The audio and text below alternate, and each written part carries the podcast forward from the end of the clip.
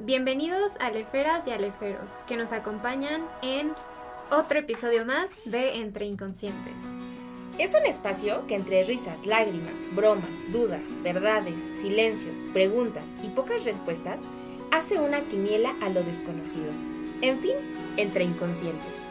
Por cierto, no olvides brindar a la distancia. Estás con Nato Subieta, Lisbeth Lara y el Rubio. Hola, ¿qué tal Aleferos? ¿Cómo están? Bienvenidas, bienvenidos de vuelta a Entre Inconscientes. Uh, ¿Estás con? Liz Lara. Nato. Y Eli Reyes. Pues este lindo domingo les traemos un tema bastante interesante, el matrimonio en general, ¿no? El matrimonio como una aspiración. Esto, pues bueno, se trata justamente de un, un valor social, ¿no? Muy importante, ¿no? O sea, es como algo que se necesita hacer en la vida, es algo que tiene mucho peso, tanto en expectativa social o incluso de forma individual. Entonces, pues bueno, ya saben que aquí nos gusta mucho platicar de cuestiones de relaciones amorosas, es como es creo que de los temas que más como que platicamos, ¿no? El amor. Entonces, pues nada, esta, en esta ocasión vamos justamente a leer un poco de los comentarios que nos dejaron, contestar sus preguntas. Y pues bueno, igual que siempre, un, un abrazo muy especial a quienes están constantemente apoyándonos, que son Pau, Jime, Lore, Lore. también. Y pues nada, ahora sí Daniel, Ulises, por ahí. A Dani también, sí es cierto, Ulises. Pues bueno, todos ustedes que constantemente nos están ahora sí que apoyando, un saludo especial para ustedes. Y pues nada, vamos a darle al tema. Uf, está fuerte. Está fuerte sobre todo por, por, por lo que decías hace unos segundos, Natus. El matrimonio visto como aspiración, ¿no? O sea, como una palomita verde más en tu lista de cosas con las cuales cumplir o no, no sé ni siquiera cómo mencionarlo. Por ahí está complicado. Que bueno, también creo que para cada uno de nosotros el matrimonio significará cosas distintas. Y es completamente válido. Yo, yo creo que es importante que te cuestiones qué significa para ti el matrimonio. Porque creo que nos han metido, mientras crecemos, muchas ideas de qué es y cómo debe de ser el matrimonio. Pero justo planteártelo como una aspiración, como un lugar a donde llegar, a mí me parece algo muy peligroso. Sí. Porque dudo que se sostenga. Es, ya llegué, ya lo tengo, Sí. pues ya acabé. ¿No? O sea, cuando no hay otra cosa, no creo que a, a través del tiempo pueda sostenerse una relación solo fue como de, pues es que me tengo que casar porque Es que, es que ya tengo tal edad. es que suena, a naces, creces, te reproduces y mueres. ¿Te ¿no? casas? Te reproduces y mueres. Sí. Así suena. ¿no? Sí, sí, sí, sí. Y sí creo que justamente va por ahí, me parece algo, como dices, imposible de sostener, ¿no? Porque ni siquiera sé si sea, lo estoy cuestionando, ¿no? Una decisión realmente genuina, ¿no? En donde estás puesto ahí, que realmente lo quieres, lo cuestionaste, lo estás buscando, lo estás construyendo, o si únicamente estás cumpliendo con lo que te dijeron que te toca cumplir. No sé. O que te sientas presionado por, ¿no? Por ¿Qué? supuesto. Ajá, que sea algo que, no sé, la religión o la sociedad o lo que sea te está imponiendo que tienes que hacer. Sí, esto me recuerda mucho, ¿no? Y por qué, bueno, en la tradición mexicana, supongo, o no sé si latinoamericana, que se ve muy mal, ¿no? Que te vayas a vivir antes con tu pareja de que se casen, ¿no? O sea, ahí es como el dramota. No, ¿cómo crees? ¿Cómo te vas a ir a vivir con tu novio? El Primero pecado. Se tienen que quedar, exacto. Primero se tienen que casar. Cuando pues casarse es nada más literalmente un ritual, ¿no? Y a lo mejor un papelito que hace que tengan sus bienes con, ¿cómo se dice? Mancomunados. Man- mancomunados. Pero fuera de eso, o sea, el, el matrimonio siento que... Es que también, ¿no? ¿Qué tipos de matrimonios son válidos y cuáles no? Porque si decides estar con una persona, vivir juntos y hacer lo que una pareja que tiene el título de esposo y esposa, ¿qué hace diferente a esa relación? Una unión libre, por ejemplo, a un matrimonio. ¿Y por qué parecería que una es más válida que otra, no? Es algo muy interesante. A mí me parece que todos los matrimonios como sean son válidos. Siempre y cuando tú hayas elegido y hayas decidido Estar ahí. que así iba a ser. Claro. Ajá, O sea, si tú decidiste eh, vivir con tu pareja solo los fines de semana, pero entre semana cada quien se va a su casa, a mí me parece súper válido, si es algo que tú elegiste. Y que te funciona, por Ajá. supuesto. Y, y si elegiste casarte por la iglesia, entrar de blanco con velo, y enseñando tu virginidad al mundo en un vestido enorme, también lo encuentro súper válido si a ti te funciona, pero si te lo cuestionaste antes. Claro. No porque es que ya, es que llevo cinco años con este pelado, ni modo que no me voy a casar. Eh, pues puedes no casarte también, ¿no? no es que cuando vamos a dar el siguiente paso. A mí eso me parece que es como el matrimonio como una aspiración. Creo también que habría que separar tal vez lo que es el matrimonio civil, que es eh, el papelito legal, y lo que es la iglesia. Este matrimonio, este ritual católico, que generalmente es el que pesa tanto, eh, de todo lo que tienen que hacer para, para casarse, irle a pedir permiso al padre, este, o sea, como que a mí me parece muy, muy significativo este tipo de rituales, pero no los comparto, evidentemente, pero me parece muy significativo que los hagas sin cuestionarte eh, y, y digas los votos que tienes que decir, este, ¿no? En la iglesia, sin haberte cuestionado, ¿y si es en serio? sí, sí, sí voy a estar con él siempre, en todo momento, sí quiero, pero bueno. Santa cachucha. Creo que esto me recuerda un poco como... Pues es regresar un poco a lo que platicábamos del compromiso. Al final de cuentas creo que es un... Si lo vemos como un ritual justamente para celebrar y como algo simbólico, pues puede ser algo muy bonito, ¿no? O sea, la idea, ¿no? De compartir con tus seres queridos, celebrar el amor entre dos personas. Pero aquí tanto se puede desvirtuar justamente al no cuestionarlo y al hacerlo porque es lo que le sigue, ¿no? O sea, creo que es algo muy peligroso, ¿no? Como hay una frase que me gusta mucho de Tenzin Gyatso, que él es el decimocuarto Dalai Lama. Y creo que es en uno de sus libros que se llama Con el corazón abierto, un libro bastante interesante. Y hay una parte en donde dice que el- la ignorancia es la semilla del sufrimiento. Entonces creo que más allá como de entender ignorancia como, no sé, no tener o poseer conocimiento, sino es más bien a lo mejor ignorar literalmente cosas que están ahí. Entonces creo que justamente, ¿no? Si ignoramos esa parte como de... Porque puede ser muy incómodo, ¿no? Preguntarnos así como, a ver, ¿qué significa para mí el matrimonio, ¿no? O cuestionar los matrimonios que tenemos como, como ejemplos, ¿no? Ya sean de nuestros padres, lo que vemos en la televisión, todas estas como ideas idealizadas de qué es el matrimonio y cómo se forma una familia. Pues claro que es algo muy incómodo porque todo lo que nos dijeron desde chiquitos que tiene que ser, nos damos cuenta que no necesariamente es o no es lo que queremos. Entonces, pues claro que es muy incómodo, ¿no? Pero creo que llegar justamente como ignorando ese tipo de cosas que se mueven obviamente y más cuando a lo mejor estás planeando verdaderamente en casarte y no sé, siento que entrar justamente como ignorando todas estas cosas y haciendo todo lo que se tiene que hacer porque se tiene que hacer puede ser un parteaguas o algo que genere un sufrimiento, ¿no? Porque es justo, ¿no? Lo que mencionaba, si ya llevo con este cuate cinco años y es lo que le sigue, es como, a ver, ¿pero qué significa para ti? ¿Cómo cambiaría la relación? ¿No Porque- ¿Quieres seguir? También, claro, por supuesto. O sea, ¿qué tal si quieres intentar algo nuevo o si quieres a lo mejor probar un poco de tiempo pues estando solo o sola? Siento que justamente es la gran importancia, ¿no? De no llegar como a ciegas con cualquier cosa que sea significativa en nuestras vidas. Y más considerando el peso que simbólico, ¿no? Que recae en algo como el matrimonio. Yo me pongo a pensar en todo esto que están planteando, pero también en las implicaciones emocionales o psíquicas que pueden surgir en la pareja, porque esto que están diciendo es súper fuerte, como de, bueno, pues ya tenemos cinco años juntos, ¿no? Y, y nomás, yo no tengo el anillo.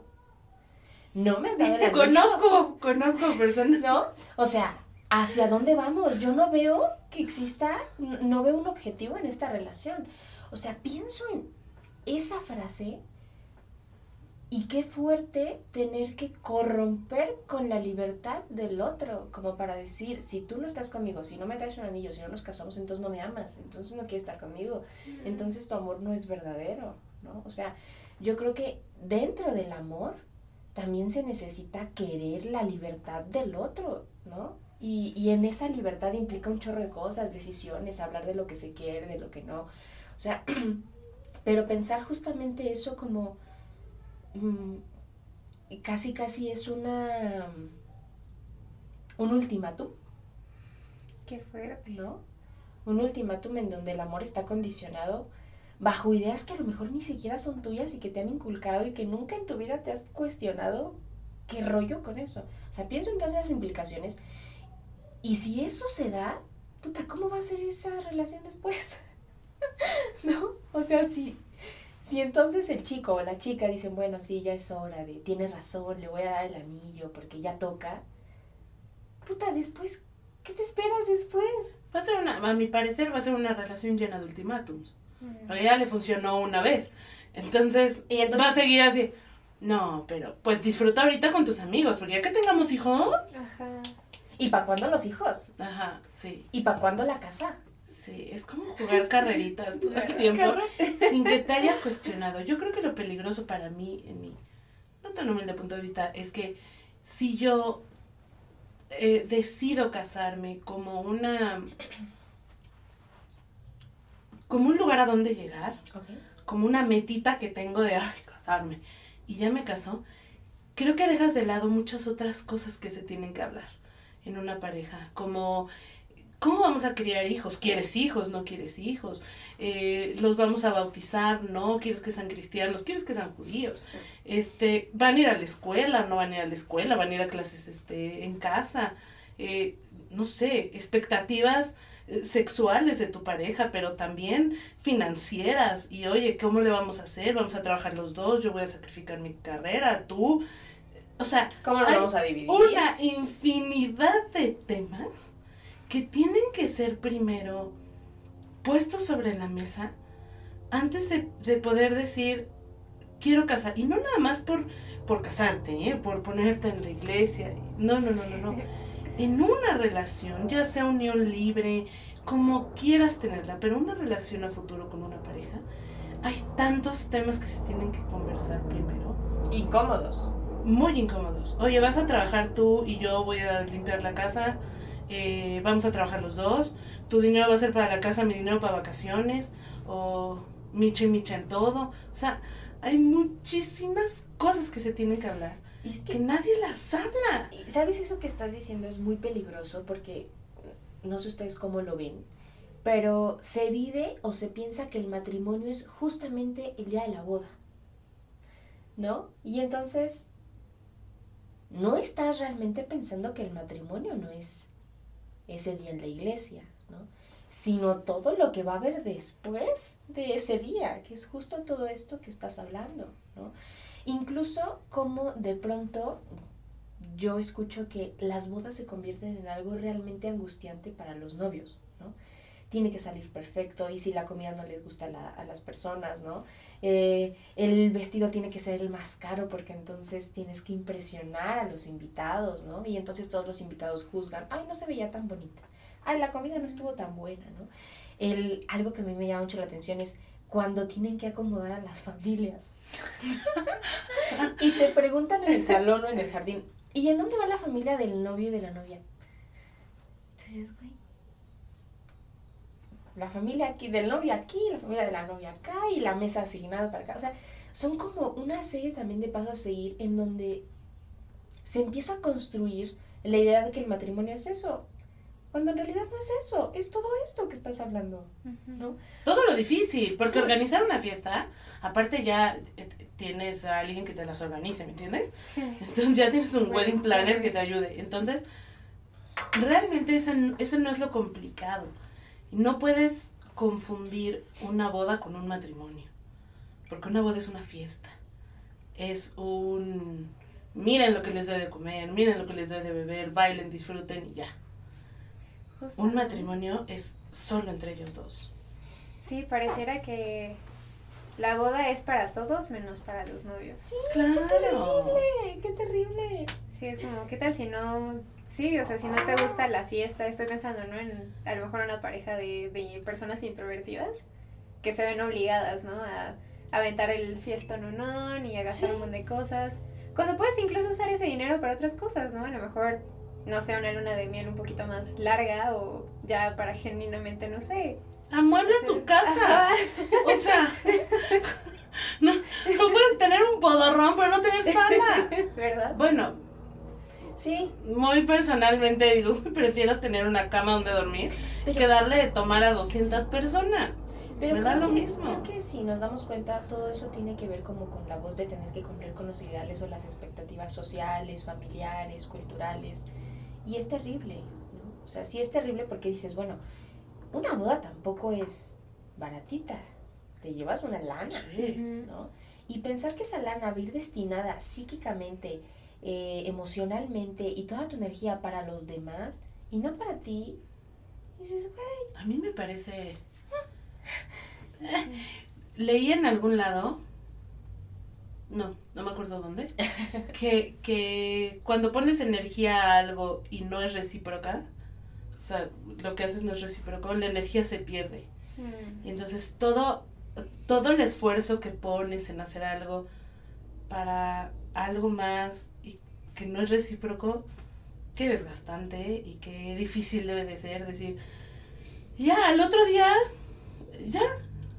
O sea, es que ya se acabó tu boda y ya te quedaste con la realidad de un matrimonio que quién sabe si realmente hayas tocado esos temas tan importantes. Porque entonces, ¿qué estás esperando de mí como pareja? ¿Qué espero yo de ti? Eh, ¿qué quieres de esto? Ajá. No, eh, no sé, me parece. ah, por eso me parece que el matrimonio como, como, como un lugar a donde llegar es extremadamente peligroso. Sí. Claro. Porque te va a dejar insatisfecho en algún momento. No inmediatamente. Porque claro que no, te vas a ir de luna de miel. ¿Sí? Y al principio poner tu casa es lo mejor que te puede pasar. Ay, mira estos tenedores. Es increíble. Pero cuando esas emocioncitas se acaban y te das cuenta que muy probablemente estás con alguien que no piensa igual que tú, que no quiere lo mismo que tú, hijo, el golpe de realidad debe ser extremadamente fuerte. Creo que aquí la pregunta que nos deberíamos hacer, todas las personas que en algún momento tenemos planeado casarnos, creo que sería desde dónde nos estamos casando. Desde el, justamente, ¿no? Para la mirada de la sociedad o de nuestras familias o lo que sea. O desde lo que verdaderamente significa para mí el matrimonio, ¿no? A nivel simbólico, ¿no? El generar a lo mejor una nueva familia, pero pues creo que está muy fuerte, ¿no? A ver, ¿desde dónde me voy a casar? Sí. Pero para eso necesitas haber trabajado en ti, ¿sí o sí? O sea, esa, esa pregunta no llega a ti Se va. un día escogiendo los vestidos de damas. O sea, oh, espérame. No, no pasa, ¿no? Creo que es algo que debe de haber un trabajo interno, sí o sí. Sí. Vamos a empezar con las preguntas. Sí. ¿Qué hay? Sí, hay muchísimas y buenas. Esta creo que es una muy interesante con la que podemos arrancar. ¿Qué onda con las bodas y sus tradiciones transaccionales? Como la pedida de mano, el vestido blanco, el papá entregando a su hija. Parece tener cimientos un tanto machistas. Un tanto. un tantito. Un. Este. Híjole. Soy la menos indicada para hablar de esto.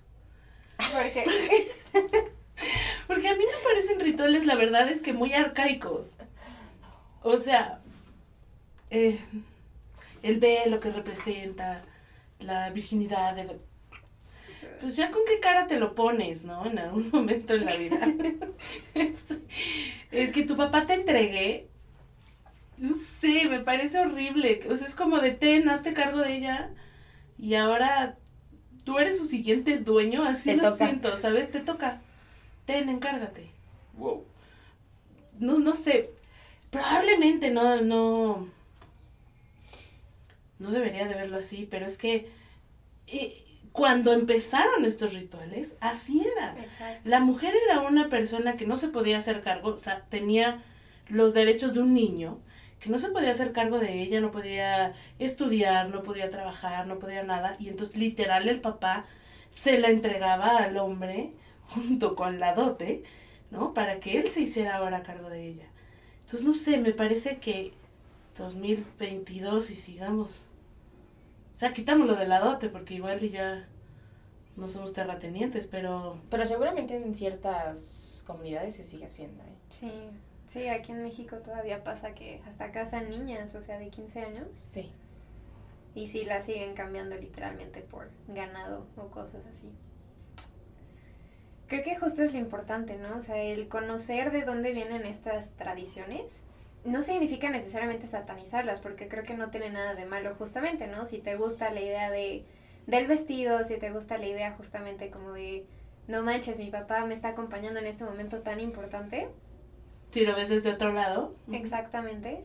Pero estando conscientes, ¿no? De dónde es que viene y si hay algo que te incomoda, sentirte libre de cambiarlo, ¿no? A lo mejor. O sea, creo que no, no pasa nada si de repente, no sé, no te quieres casar por la iglesia y a lo mejor quieres un ritual diferente, pero que siga estando ahí el ritual. O si quieres que tu vestido no sea blanco por X o Y.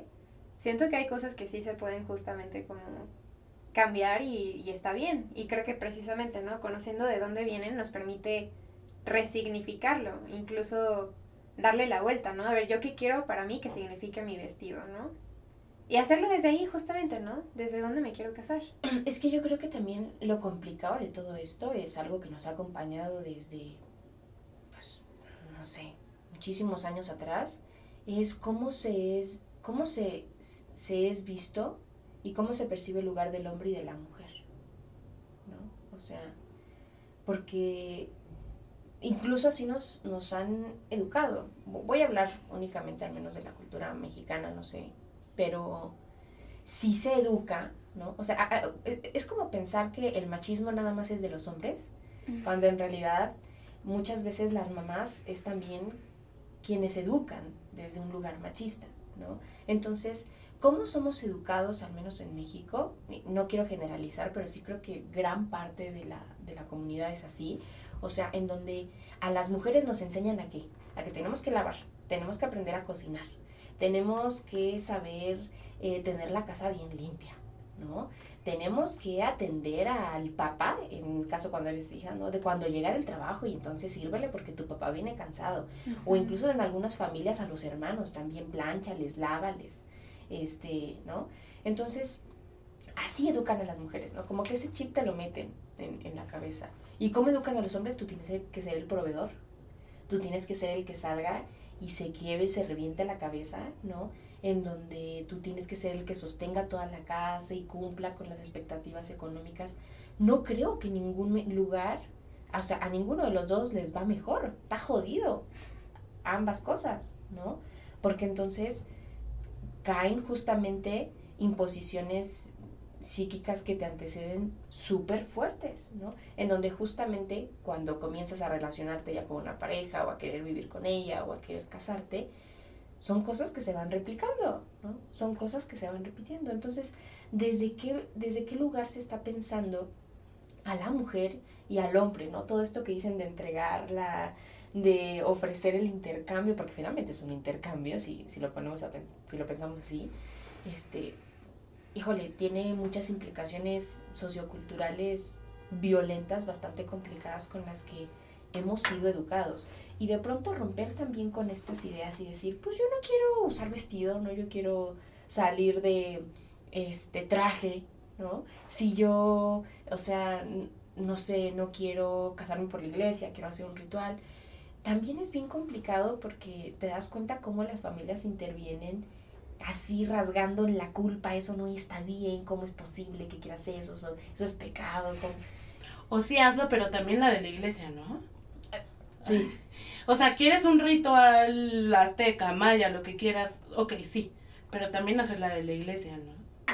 Sí, qué horror. Y es algo que no sé ustedes es que es la que me quiere evitar. O sea, no sé ustedes cómo lo vean, pero si ya de por sí en, en cada uno de nosotros la culpa es algo que funciona como un imperativo asqueroso, ¿no? Esa vocecita que te dice, sí, tal vez deberías de hacerlo porque es la tradición familiar y tienes que honrar a tus abuelos y entonces todas estas ideas, ¿no? En donde la vocecita te dice, eres culpable, tienes que cumplir, etcétera, etcétera, etcétera. El poder cuestionar realmente lo que quieres sin tener un espacio seguro en donde cuestionarte, en donde hablar y en donde darle un lugar a tu deseo, se convierte en algo más complicado. Por supuesto. Porque entonces la relación, perdón, y la boda girará en torno a culpa, a implicaciones, a imposiciones, shalala, A shalala. lo que te han dicho que es. Exacto. Sí, la boda se vuelve de todos menos tuya y de tu pareja, ¿no? Creo que eso está súper fuerte. Y creo que, ay, es que hablar de cuestiones de género es muy fuerte porque justamente, ¿no? ¿Qué pasaría el día que nos vemos antes como personas, como seres humanos, que como la primera etiqueta y serie de expectativas que se nos pone incluso antes de nacer? Hombre, mujer, y lo más jodido es que depende de los genitales que tengas. O sea, se está basando literalmente todo lo que tienes que hacer, todo lo que tienes que cumplir, eh, todo lo que tienes que hacer. Que se base nada más en el tipo de cuerpo en el que naciste, siento que sí es algo muy violento, ¿no? Al final de cuentas. Y más si justamente no nos damos este como chapuzón a lo largo de la historia, pues todas las desigualdades que ha habido, ¿no? Entonces, porque igual, ¿no? Que tanto también no estamos viendo a nuestra pareja como persona y estamos viéndola antes como hombre o como mujer y lo que sea que eso signifique para nuestra cultura. O sea, porque es como, híjole, es que mi esposa la verdad no es buena esposa porque es que siempre están sucios mis calcetines. He escuchado ese tipo de comentarios. No sabe como, coser. Ajá. O, o, ay, es que no le han dado la promoción a mi esposo y pues yo necesito vestirme bien. También he escuchado ese tipo de comentarios. O sea, creo que está muy fuerte. Hay que ver antes a la gente como gente que como hombres y mujeres, en mi opinión. Acá nos dicen un... com- Perdón. Es que para eso necesitarías cuestionarte. Exacto.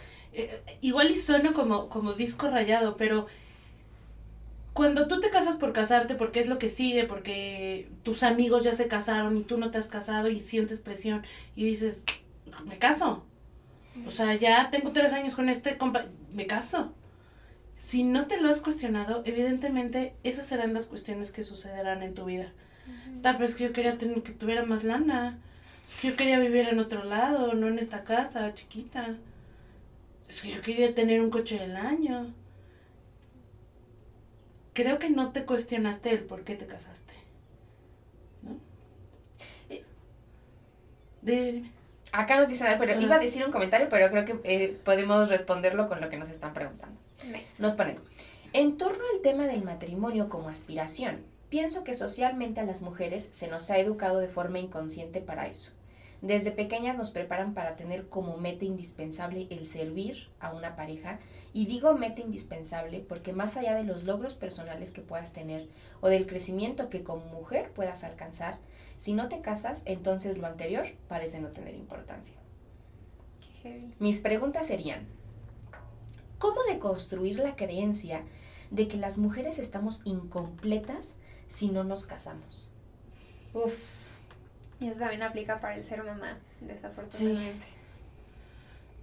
Estoy súper incompleta en esta vida. es que no pienso tener hijos nunca. Y el matrimonio, ah, te la debo también. o sea, ando como con un cuarto de vida. Me parece, qué horror. me parece que es algo que, que, que tú tienes que decidir.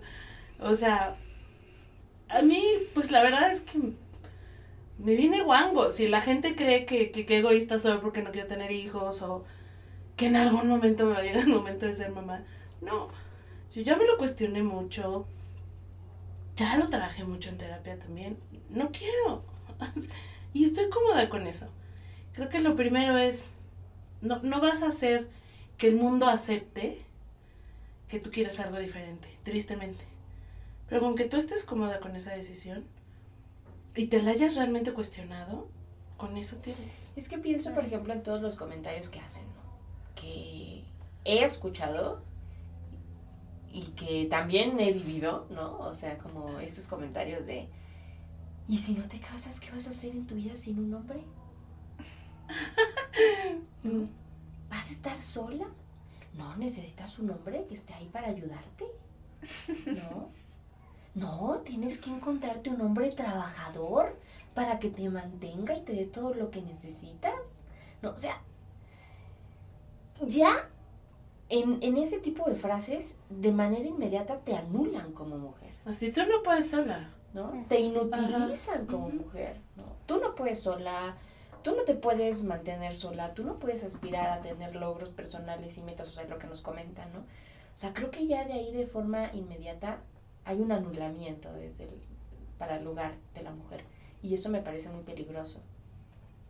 Y esto por un lado. Por el otro, creo que también pensar en que una pareja te va a completar, te va a venir a completar, es muy riesgoso, ¿no? Porque es justamente ponerle al otro toda la carga psíquica de tener que hacerse cargo de tus Y la vacíos responsabilidad. y de la responsabilidad de eso, ¿no? O sea, creo que lo hemos hablado también en muchos podcasts, lo hemos mencionado muchas veces. Yo considero que una relación, la que sea, o sea, una, una pareja, la pareja con la que decidas y compartir tus días, es una persona con la que te acompañe, pero no que te complete, ¿no? Claro. Una persona con la que puedas compartir, con la que puedas construir, eh, pero no va a venir a completarte. Entonces, no sé, lo pienso en todas estas cosas por lo que nos comentan. O a mí se me hace muy cañón. Esta misma persona nos dice, el matrimonio te da cierto estatus en la sociedad. Desafortunadamente. Pero es que es muy curioso. ¿Ven? La ignorancia es la semilla del sufrimiento. Y por ignorarlo, no por falta de conocimiento. Ah, porque creo que justamente, ¿no? Es. Creo que el pensar que alguien más te va a completar o que incluso, o sea, estoy pensando por ejemplo en las adolescencias, que es cuando más como que se empieza a imponer este rol de cómo tienes que ser como mujer. ¿Y cómo tiene que ser el hombre para ti? Exactamente. Puede ya ser como súper peligroso, ¿no? Porque, o sea, yo, yo he escuchado mucho, ¿no? También cuando me tocó ser adolescente, ¿no? Que no, pues es que tienes que darte a desear, este, igual, ¿no? La parte de la virginidad, que no, es que tienes que llegar virgen hasta el matrimonio. El que quiera un celeste que le cueste. ¡Qué horror! O el... Alguna vez una maestra nos dijo literalmente, se salió completamente del tema, además era mis de matemáticas, y nos dijo, no chicas, es que la virginidad es como un pastel. Imagínate que le vas a entregar un pastel a tu abuelita, pero le quieres como, se te antoja mucho y le cortas una rebanada. ¿En serio le vas a entregar un pastel así a la persona que más vas a amar en tu vida? Pregunta seria. ¿Cómo pasan de 2 más 2 A Ay, virginidad. a tu virginidad es un pastel? Está cañón. O sea, es que... Mi me respeto para la maestra, porque mira que meter un tema así en clase de matemáticas. Es que no me acuerdo qué había pasado, pero. O sea, y creo que también estuvo muy feo, porque creo que habían cachado a una de mis compañeras dándose un beso en recreo con su novio. Y como que la Miss quiso darnos cátedra sobre. Ah, Órale. O sea, no, asqueroso. Pero estoy pensando como todas esas implicaciones que. Y además en un momento tan vulnerable como la adolescencia. Es como, ¿qué onda, no? O sea, por supuesto que es súper feo, pero bueno, darnos cuenta de este tipo de situaciones nos permite hacer algo al respecto. Y creo que también, pues sí, tomar un camino diferente a lo esperado puede que dé mucho miedo. Pero creo que al final de cuentas solo tenemos una vida, no sabemos cuándo nos vamos a morir. Y lo importante es qué quieres hacer tú con tu vida. ¿Qué es más pesado a la larga, no? Seguir como sosteniendo esta cosa social asquerosa o hacer lo que genuinamente queremos, lo que nuestros corazones desean. ¿Sabes qué? Me, pongo a pensar que todas estas frases y dichos de, de tipo los abuelitos y así, siempre son bien dañinos. O sea, si tú les pones un poquito de, de pues de atención a lo que realmente dicen, me parece siempre violentos y siempre Manipulador. fuertes, ¿no? Y, y el que sigamos preguntándonos como sigamos haciendo estos cuestionamientos de es que si el matrimonio te da un estatus diferente en la sociedad, hijo, a mí me parece, pues no sé, como que vivo en los años 50, porque yo creo que no, o no debería. Pero mientras la gente no se lo cuestione, o sea, ¿por qué, por qué una mujer está incompleta? ¿Por qué tiene que buscar su media naranja? Y, y, y lo repiten todo el mundo, pues híjole, es que yo nací siendo naranja completa, güey. O sea, no necesito la mitad de nadie más. Me encantaría compartir mi vida desde un punto en el compartir. Claro. Pero que me venga a completar, hijo, si no lo puedo hacer yo sola, difícilmente alguien va a llegar a tu vida y te va a completar. Como cuando dicen, es que no, no puedo estar solo, ¿no? O no puedo estar sola. Tan mala compañía eres para ti, Sí. ¿no? O sea, e- es que yo creo que justo, o sea, e- eso me parece por eso un tema bastante interesante porque si nos damos cuenta no nada más estamos hablando de, de lo que implica el matrimonio, de la boda, ¿no? Sino de todo lo que tiene que ver en un sistema social y cultural de las relaciones y es lo que hablamos casi siempre. Pero sí es importante que nos vayamos dos pasitos hacia atrás, ¿no? O sea, y nos cuestionemos la manera en cómo estamos pensando una pareja, el amor, el matrimonio, la unión, la boda, la fiesta, la luna de miel, el vestido, el anillo, el traje, el todo eso finalmente son cosas que nos significan algo. Pero si no estamos pensando, ¿por qué eso me significa lo que me significa? ¿De dónde viene esa idea? ¿Lo quiero o no lo quiero realmente? O sea, estamos siendo personajes de una historia ya escrita, ¿no? O sea, Escrita por alguien más. sí. Y aparte, me hace pensar ahorita que decías eso, ¿hasta dónde vas a llegar por seguir manteniendo el matrimonio? Mm, Entonces, ay, bueno, me trata la fregada, me golpea, me- pero pues ya me casé para toda la eternidad porque así lo dijeron en la iglesia. Sí, no. Y hace que lo sostengas porque no te has cuestionado nada de qué quieres y cómo lo quieres. Y también ahorita se me viene a la mente algo que a mí de forma personal me pasó en la adolescencia, que era como, justamente, ¿no? Estaba como tratando de, de obligarme a de alguna u otra forma querer encajar a eso que se espera como mujer y pensando obviamente en un matrimonio heterosexual, por ejemplo.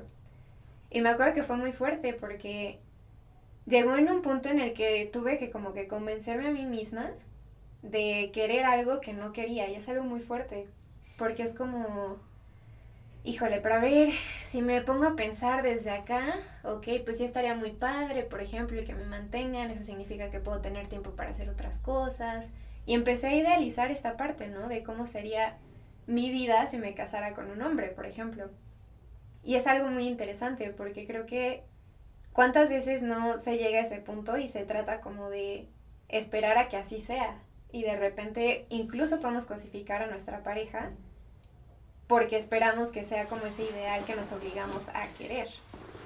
Y es algo pues muy fuerte, la verdad. No sé, yo, yo pienso incluso también en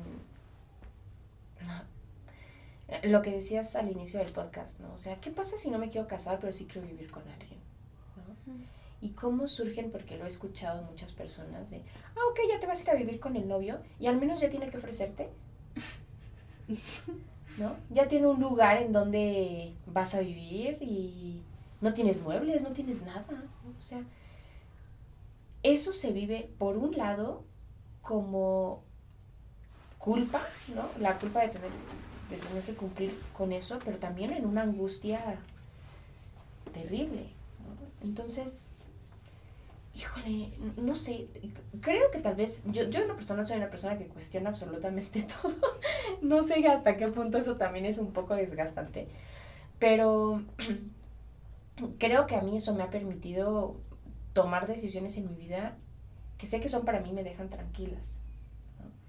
Por supuesto que eso ha implicado un largo trabajo de cuestionamiento y de, y, y de que también cuestionarte es cansado, ¿no? Y darte cuenta de que no quieres esas cosas y quieres otras y eso implica romper con los ideales familiares. Es tremendo, es doloroso, es difícil, no es sencillo, pero mm, es que no, no sé qué, no sé qué sea más peligroso. Si arriesgarte a vivir la vida que quieres y a lo mejor perder en el camino a ciertas personas que no estén de acuerdo con el tipo de decisiones que estás tomando, o vivir la vida que los demás... Por supuesto que es más peligroso vivir la vida que los demás quieren. Porque si pierdes gente en el proceso, pues tal vez nunca debió haber estado ahí. Sí, claro. No piensa igual que tú, no te va a respetar, déjalo. Pero vivir una vida que los demás quieren y no la tuya, mira, si algo he aprendido en los últimos años es que la vida en un segundo cambia y en un segundo se acaba. Y que, que te mueras y digas, hijo, a mí siempre me hubiera gustado, pues, no sé, usar pantalones en lugar de vestidos. Y nunca lo hice porque pues yo era mujer que me tenía que poner vestidos. Hijo, debe de ser terrible. Y me parece una falta de respeto a ti, a la vida, estarla viviendo sin vivirla como quieres, sin respetar tus, tus gustos y tus decisiones. Yo creo que ya de por sí la cultura es violenta en tanto que nos vemos obligados a adaptarnos y a adaptar en nosotros cosas que no elegimos. Y es algo que siempre comparto, ¿no? Con, en clases o, o en est- espacios académicos.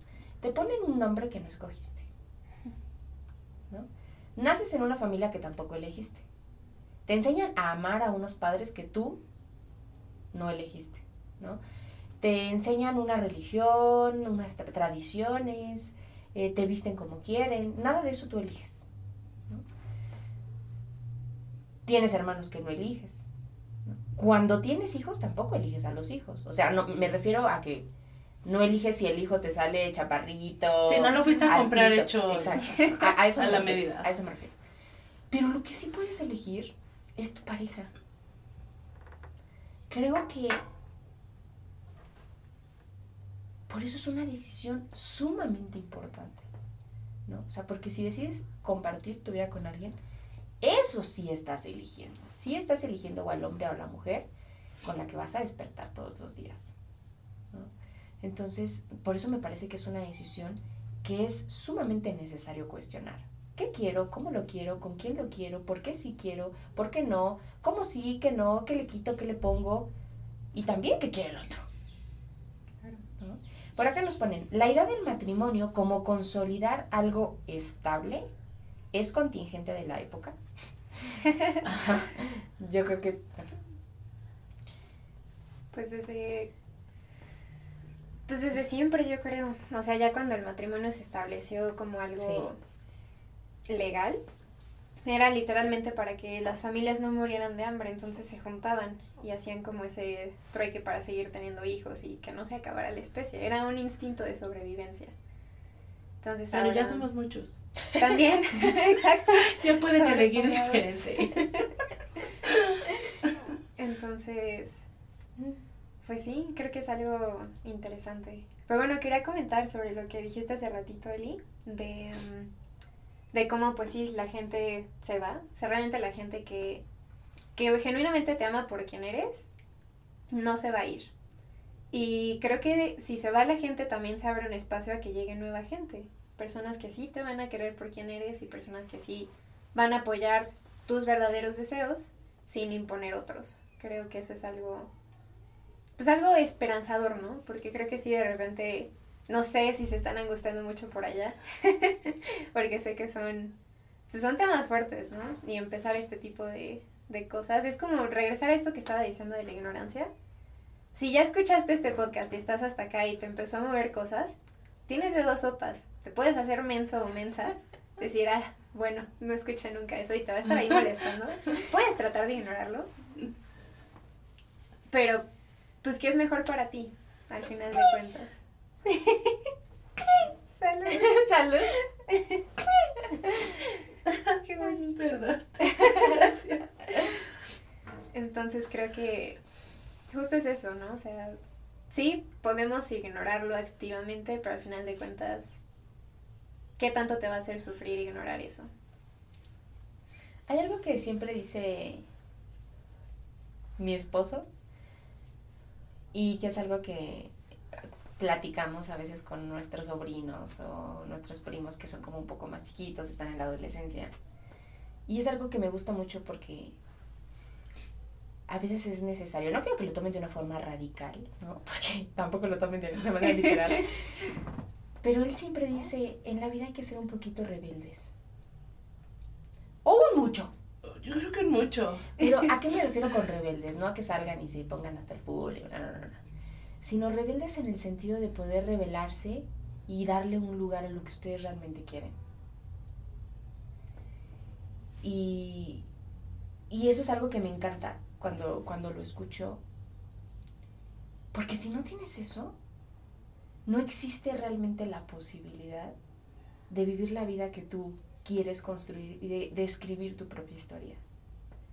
Entonces, dejémonos de jaladas y de payasadas y haz la boda que quieres, cásate con quien quieres, cuestionate sobre lo que quieres, come lo que quieres, festéjalo como lo quieres, vístete como quieres.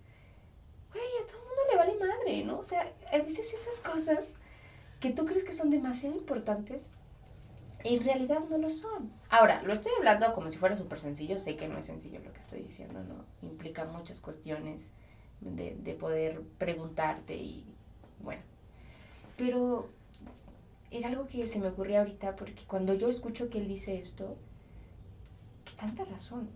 Es decir, Yo creo que hay que dejar que las cosas se rompan. sí, Y que se rompan todas las ideas que tienes de una familia y de un matrimonio. sí. Nos han enseñado a vivir tratando de que nada se rompa. Y tratar de, de andar de puntitas para que todo esté bien por encimita. Pero a veces hay que dejar que todo se rompa. Y construir encima de eso. Y decir, ¿sabes qué? Es que yo no quiero ese matrimonio, este, como lo vi, no sé, con mis abuelitos, con mis papás. Yo quiero, este, no sé, casarme saltando del bungee. Sí. Que ese sea el, el matrimonio que, que nosotros queremos. Sí. O sea, que sea ese nuestro compromiso. Yo realmente creo que no necesitas ni un papel, ni la bendición de ningún padre, yo en lo personal, de, para que tu, tu matrimonio y tu relación funcione. Creo que el compromiso es contigo y con tu pareja. Y mientras ese compromiso exista, que siga. Y cuando ya no, que se rompa. Si es que sucede. Pero el que también tú te aferres a una, a uno, pues ya nos casamos y es para toda la vida. Porque, pues, ¿no? Este, el purgatorio nos van a quemar. Qué penitencia. Pues Me parece haciendo el que- Purgatorio en vida, En ¿no? vida. No, este, pues creo que, creo que tenemos que dejar que todo se rompa y decir, ¿sabes qué? Esto sí lo quiero. Yo, esto de mis papás lo vi y que fueron una pareja hermosa con muchísimo amor y eso sí lo quiero en mi vida. Pero no quiero el tener que, este, no sé, pasar por un altar en una iglesia mientras alguien canta "Uh", así muy agudo de fondo, pues eso quítalo. Pero puedes construir el tipo de relación que tú quieres desde lo que te has preguntado y con el otro, ¿no? Porque yo creo que las bodas son para las mujeres. No conozco hombres que me que digan, ay, en el altar va a estar increíble. No, o sea, es así como, ¿qué me voy a poner? Nada más díganme. ¿Dónde Y yo tengo voy. que pararme? ¿Y a qué hora llego? Ajá, o sea, no, no es así como que, o al menos, a lo mejor no conozco hombres que estuvieran así como, están felices por la fiesta, pero no por la iglesia y por el ritual. y- es más para las mujeres. ¿No estaría padrísimo que los dos pudieran disfrutar el ritual?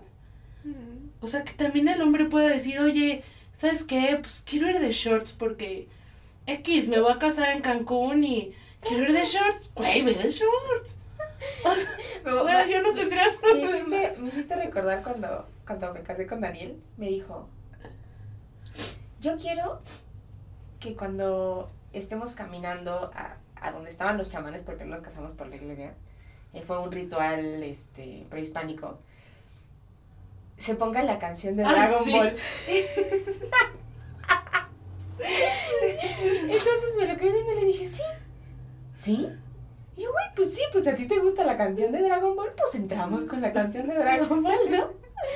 Pero yo creo que son esas cosas que te hacen sentir vivo, ¿no? O sea, que realmente te hacen sentir ahí, en ese lugar, y disfrutarlo, y pasarla a poca madre, ¿no? Eh, Pero ahí también fue su boda. A Sí. eso voy. O sea, que difícilmente los hombres también son su- es, es su ceremonia. Y eligen cosas, sí, sí, sí, sí, sí. Difícilmente lo hacen, todo lo hacen las mujeres. Y acá al menos puedo elegir muchas cosas, pero a lo mejor en otro momento alguien hubiera dicho, no voy a entrar con la canción de Dragon Ball. Ni de chiste voy a entrar tomada del brazo de mi papá con la canción de Dragon. Pero ella sí lo hizo. Pero ella sí. Es que hasta aquí injusto, ¿no? También que se asuma que no, que no pueden pedir ese tipo de cosas, ¿no? Claro, qué vida. Sí. Claro. Que Pero sí pon lana. ya sé, cañón. Ahorita- Ay, qué feo. Es que quería comentar lo revelarse, ¿no? Que es Ah. importante revelarse. Lo escuché como las fotos de antes cuando se revelan. Ok. O sea, ¿qué ¿Y tal si- sale la imagen? Exactamente. Oh. Eh, oye, eso está lindo. Ajá, por eso le hice como, oh Jesus, porque ¿qué tal si, o sea, podemos resignificar? Porque justo también, ¿no? Se piensa que rebelarse es ir en contra de la sociedad y tener un trastorno antisocial y No, hacerle daño a la gente cuando... No, se confunde mucho las cosas que a lo mejor no encajan a la norma como con algo patológico, ¿no? Pero una de las dos como... Creo que son seis como... estándares para determinar si es algo psicopatológico. Y las primeras dos son las más importantes. Que no te pongas en riesgo a ti ni a los demás. Entonces creo que justamente, ¿no? O sea, ¿a quién vas a lastimar entrando a tu boda con Dragon Ball, no? Pero bueno, retomando Nadie. esta parte, creo que, pues sí, ¿no? Revelarse. Revelarse uno como es. Como esas imágenes, ¿no? Que antes se, se revelaban en cuartitos oscuros. Que también lo asocio mucho con esto de, sí, necesitas de esa oscuridad para revelarte y atreverte a ser quien eres. Y creo que todo esto aplica más allá como del matrimonio, ¿no?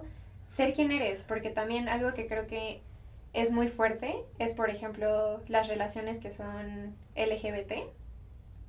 Qué fuerte, ¿no? Que, que es rarísimo, ¿no? Que se piensa, ya ver, ¿y cómo, cómo sería la boda, no? Pero espera, si son dos mujeres las dos vestido, no, pero ¿quién va a entregar a quién? ¿Y cuál va a ser el rol del hombre y el rol de la mujer? Creo que eso también rompe mucho con, con ese tipo de cosas y permite un acercamiento diferente, ¿no? Pero bueno, me estoy desviando de tema. No, pero No, a mí no, a mí me parece muy interesante porque creo que es justamente lo que ellos tienen que hacer por cómo la sociedad está actuando con ellos es pensar qué significa para ellos el matrimonio. O sea, creo que este, la comunidad LGBT es así como de, ¿sabes qué? Para mí, o sea, estar casados sí es importante, por esto y esto y esto y esto. Y creo que ellos sí se casan desde otro lugar. No como, no como los matrimonios heterosexuales, que es un, es que, es que ya tengo 28. O sea, si no, voy, voy a ser abuela. O sea, si no nos casamos ya, voy a ser abuela, no voy a ser mamá. Entonces, a mí me parece muy interesante que si se quieren casar, que se casen. No se quieren casar, no se casen. Vaya, que cada quien haga lo que se le antoje. Mientras lo hagan desde el, desde el conocerse y desde el tener un sentido para ellos, ta, lo celebro por completo. ¿Desde dónde nos casamos? ¿Desde la virtud o desde la ignorancia? Justamente creo que eso tiene que ver mucho con una pregunta que nos hacen. Eh, nos dicen, ¿cuál es el significado real del matrimonio? Es que incluso preguntarnos cuál es el significado real sería angustiante, porque significaría meter al matrimonio en un significado general de lo que tiene que ser.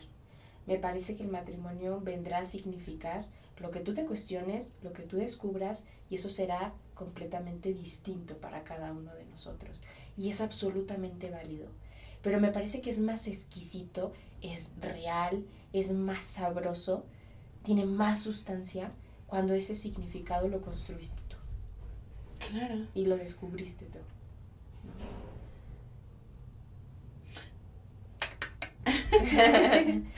Échale otra. ¿o no? Otra, para terminar. ¿Les parece bien? Qué Creo que se quedaron como Sí. 100 mil sin, sin contestar, ¿no? Pero, No, no, no. No. Ay, bueno, es que este está muy fuerte. Creo que tiene que ver tal vez un, co- con un, un poquito más con el tema de la violencia del matrimonio. Dice, ¿es necesario aguantar violencia, eh, aires de superioridad en el matrimonio? Perdón, esto es lo que he visto y me espanta. Ufas. Creo que también es regresar un poquito a los roles de género, ¿no? Porque, pues sí, muchas veces se espera, ¿no? Que si el hombre es el que provee, un poquito como lo que platicábamos, salud, de los, Perdón, gracias. Salud. de las relaciones sugar, ¿no? Que eh, el hombre dice como, yo soy quien pago, entonces yo mando, entonces se hace esto, esto y esto. Y creo que los aires de superioridad podría ser como por esa parte, así como el que paga manda, básicamente.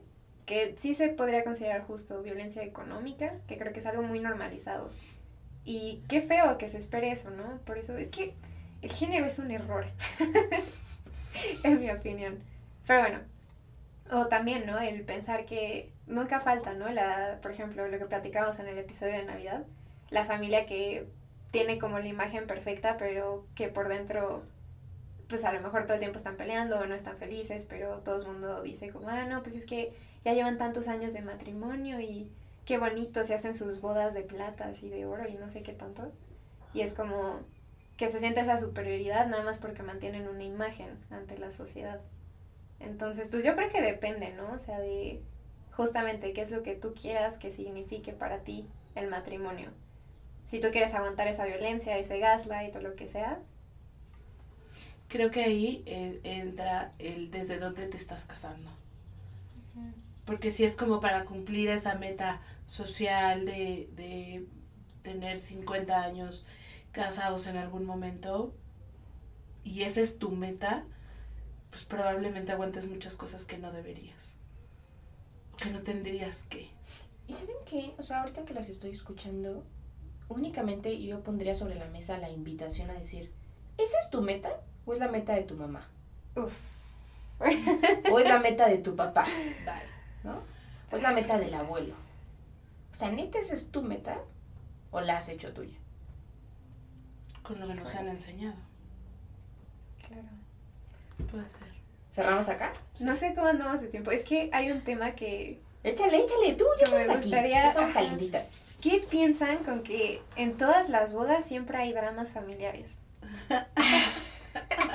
siempre. O sea, alguien se pone borracho, o se pelean X o Y, o siempre hay como desfiguros y cosas así. Que creo que es como el ambiente. O sea, pues siempre hay alcohol de por medio, si se hacen fiestas. Al final de cuentas es un espacio que se me hace muy curioso. Si se está celebrando algo tan sagrado, ¿por qué después en la fiesta pasan las cosas que pasan? Se me hace un fenómeno muy interesante. Porque pues hay alcohol de por medio, lo que simboliza esa el unión o lo que se está celebrando y luego como que la- es como la luz y la sombra, no sé, es algo muy extraño. ¿Ustedes qué piensan? Pues drama, así drama. Yo no he visto dramas fuertes en, en, en bodas. Pero, invítenme una que sí haya dramas. Pero, pero a lo mejor sí. Pues estás con. Estás poniendo en un mismo ambiente dos familias y personas desconocidas. Sí. Y a eso les estás dando un chorro de alcohol. Y muy probablemente poca comida. Entonces, pues está destinado a fracasar, ¿no? Si pones esas reglas, pues... Pero pues no he, no he visto un drama así jugoso nunca. Jugoso. Yo tampoco nunca he visto un drama en una boda. Yo no, no estoy hablando como nivel así, telenovela, ¿no? Que yo me Como opongo. que, ay, yo sí me encantaría ir a una boda en que alguien dijera, yo me opongo. Estaría de súper telenovela, tú no. O sea, que no sea la tuya. Pero- Yo sí la haré así. no, yo sí, pero ¿por qué? Yo sí le preguntaría por qué. Entonces, o sea, no drama fuerte, sino como... O sea, es que siempre pasan como cositas. Es algo muy interesante. Pero creo que eso es en cualquier como, bueno, siempre que hay alcohol de por medio o cosas que se celebran en específico, como que se mueven muchas cosas. En las navidades, lo hablábamos en algún podcast también. ¿no? Exactamente. Como hay dramas familiares cada que va a haber la Navidad, el año nuevo, o sea, como ese tipo de cosas es como muy común. Sí, como implícitas, o sea, no necesariamente tiene que ser justo el yo me opongo, pero hay cositas que se pueden como observar y creo que da una como idea, ¿no? De justo cuál es el síntoma familiar o cuál va a ser, ¿no? El nuevo síntoma familiar que estas dos familias se juntan. Pero se me hace muy interesante porque creo que sí se puede observar, ¿no? Así como si conoces bien a lo mejor a las ambas partes del partido o nada más a una, puedes como ir discerniendo, ¿no? Como qué es lo que está pasando, por qué está pasando. Creo que es algo muy interesante. Invítame a una de esas cosas. no lo sé. No lo sé. La, la, verdad es que no, no tendría una respuesta como clara o concisa al tema. Creo que tienen que ver muchas cosas. Eh, no sé, emocionales tal vez, este, eso implica movimientos, ¿no? Cuando alguien en la familia, un miembro de la familia se mueve, todo el sistema se mueve, ¿no? Causa, causa cambios. Entonces, no sé qué tanto tenga que ver con eso. O que a veces varias personalidades ya con unos cuantos alcoholes encima se transforman, ¿no? Y, bueno, pues es el efecto del alcohol. Entonces, la verdad es que yo tampoco nunca he estado en un evento en donde haya, o sea, un, un drama así, una boda en especial, nunca. No, no sé. No lo sé. No, yo tampoco. Yo creo que es culpa del alcohol. Sí, alcohol en exceso. Y es que también, ¿no? Qué curioso que, que se utilice para celebrar, o bueno, que esa es como la, la intención, pero que tanto es más bien un distractor. O sea, considerando la importancia o el peso simbólico de una boda, que se meta justo después para celebrar alcohol, qué tanto es para celebrar y qué tanto es para desinhibir o distraerse de eso simbólico y significativo pesado que acaba de suceder. Yo lo veo de esa forma y se me hace un fenómeno interesante. Pero también dependerá de cada quien, ¿no? O sea, porque no de lo que signifique el alcohol para esa persona, ¿no? En específico. Yo creo que tiene que ver cuestión cultural muchísimo, ¿no? Sí. O sea, Sí. Que estamos muy acostumbrados en México a tomar por todo. Ujú. Si es porque hay partido de fútbol, pues, se toma. Sí, o sea, como que creo que es. No sé si. No sé si es como tan profundo como para des- como para desviarse del puta que acabo de hacer. Sí, así entendí que lo planteaste. Este, sino como el de, pues. A lo mejor así celebra esa persona. Ujú. Creo que depende de cada quien. Sí. Sí, la verdad es que no me atrevería a hacer como algo, algún, no sé, porque al menos en el tema del alcohol representa para todos cosas distintas y tendrá, este, implicaciones distintas, ¿no? Entonces, no, la verdad es que no. Claro. Pues también, ¿no? Desde, desde dónde se casa, desde, un- desde dónde uno toma alcohol. Pues sí. ¿qué significa el alcohol para ti? ¿No? ¿Cómo te ¿Con qué relacionas con el alcohol? Claro. Ah, qué interesante. Así es. ¿Dejamos acá? Sí. Buenísimo. Va que va. Muchas gracias. Pues sí, muchísimas gracias, aleferas, aleferos, aleferes. Espero que, se, que les haya gustado, que no se hayan angustiado tanto. O si sí, pues también qué bueno. Exacto. Cuestionense. y pues bueno, ya saben, este, nos estaremos viendo el si, no es cierto, dentro de 15 días, justamente con otro nuevo episodio. Déjenos por favor sus comentarios, qué piensan ustedes. eh, y pues sí, ayúdenos por favor suscribiéndose, dándole like, compartiendo a quien creas que le puede a lo mejor servir este, este tipo de, de cosas y de temas que tocamos en Mente Inconscientes. De esta forma podemos llegar a más corazones y es como nuestra, nuestra intención. Y pues nada, esperamos que tengan un, un hermoso inicio, fin de semana y cuídense mucho. 拜拜拜拜。